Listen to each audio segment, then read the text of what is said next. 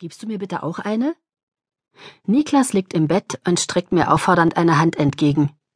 Weil ich keine mehr habe, gebe ich ihm meine halbgerauchte Kippe und setze mich neben ihn. Das tut gut, sagt er und pustet seufzend den Rauch in die Luft. Ja, gebe ich ihm recht, die Zigarette danach ist eben die beste. Er grinst mich an. Und die dazwischen erst. Tut mir leid, sage ich, keine Zeit, ich bin schon spät dran. Niklas guckt enttäuscht. Nicht mal zehn Minuten? Nein, nicht mal das. Fünf. Mit fünf Minuten bist du doch noch nie hingekommen. Wir könnten ja mal einen Quickie versuchen. Könnten wir? antworte ich, machen wir aber nicht. Mit diesen Worten springe ich auf. Der Termin ist wirklich wichtig. Wenn ich da zu spät komme, macht Heike mir die Hölle heiß. Das macht sie doch sowieso. Ich seufze. Ich hätte dir niemals von den Schwierigkeiten mit meiner Schwester erzählen dürfen. Das hätte ich auch so gewusst. Schließlich kenne ich Heike. Ist doch hundert Jahre her, dass du sie zuletzt gesehen hast. Das macht nichts. Solche Menschen ändern sich nicht. Vorsicht. Du sprichst von meiner Schwester. Ich drohe ihm gespielt mit dem Zeigefinger. Ach ja, ich vergaß. Nele Krüger und Heike Bachmann, ein Herz und eine Seele, unzertrennlich seit eh und je. Zumindest nach außen. Niklas schüttelt grinsend den Kopf. Mann, oh Mann. Was für eine verlogene Branche. Die Leser lieben es. Und darum geht's. Niklas lacht. Oh, wenn die lieben Leser wüssten, was die Wahrheit hinter Sanne Gold ist, ob sie eure Romane dann immer noch verschlingen würden? Er lacht noch einmal. Ich könnte dich voll erpressen. Schöne Idee, knurre ich. Ich rufe im Gegenzug deine Frau an, dann sind wir quitt. Niklas grinst. Annette würde sich freuen. Schließlich liebt die eure Bücher auch und ist ganz beeindruckt, dass ich euch beide kenne. Du hast deiner Frau von uns erzählt? Na klar, muss doch ein bisschen angeben. Er greift nach meinem Arm und zieht mich zurück aufs Bett.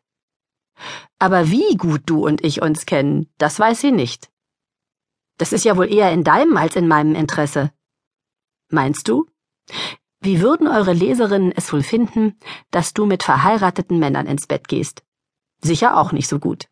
Wieder lacht er. Ich sag ja, ich könnte dich erpressen, auf ganzer Linie. Er fängt an, an einer Hand aufzuzählen. Erstens, die Sanne Gold Romane werden schon lange nicht mehr von Nele Krüger und Heike Bachmann geschrieben, sondern von einem Ghostwriter. Zweitens, eine der beiden Schwestern macht auch vor braven Ehemännern nicht halt. Du meinst mit braven Ehemännern jetzt wohl nicht dich, oder? Er spricht einfach weiter. Drittens, in Wahrheit reden Nele und Heike so gut wie kein Wort mehr miteinander, weil sie total zerstritten sind. Na? Er zwinkert mir zu und legt einen Arm um mich. Was wäre dir mein Schweigen wohl wert? Ich mache mich von ihm los. Ich kann dir gern eine Scheu an, wenn das deine Frage beantwortet. Hey, hey. Niklas hebt abwehrend die Hände. War doch nur ein Spaß. In jedem Spaß steckt ein bisschen Ernst. Ach Quatsch. Lass mich doch meine Witzchen machen. Ich finde es eben lustig, dass ihr als Deutschlands erfolgreichstes Autorenduo einen Liebesroman nach dem nächsten auf den Markt werft und die Leute euch diese ganze Schwesterherznummer auch noch abkaufen. Alles eine Frage der PR, antworte ich und stehe wieder auf. Und apropos PR, ich muss jetzt wirklich los. In einer Stunde muss ich schon im Sender sein. In welchem Programm läuft das denn? Ich guck's mir an. Ach nee, das ist nichts für dich. Ist so eine blöde Hausfrauen-Nachmittagsverblödungssendung. Heute überraschenderweise zum Thema Geschwisterliebe. Ich werd's mir trotzdem ansehen. Wie du willst. Ich greife nach meinem Morgenmantel und streife ihn über. Du kannst bei der Sendung sogar anrufen. Die machen da zehn Minuten lang ein Call-in, bei dem uns die Fans Fragen stellen dürfen. Dann verstelle ich besser meine Stimme. Nick beginnt zu kieksen.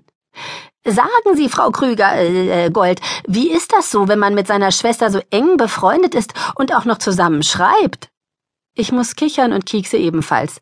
Eigentlich ganz entspannt, während Heike mit ihrem langweiligen Gatten und ihren drei Kindern draußen in Flottbeck in ihrer Villa hockt und sich die Eierstöcke schaukelt, genieße ich in meiner Stadtwohnung mein Singleleben, und solange ich meine Schwester nicht zu Gesicht bekomme, ist alles bestens.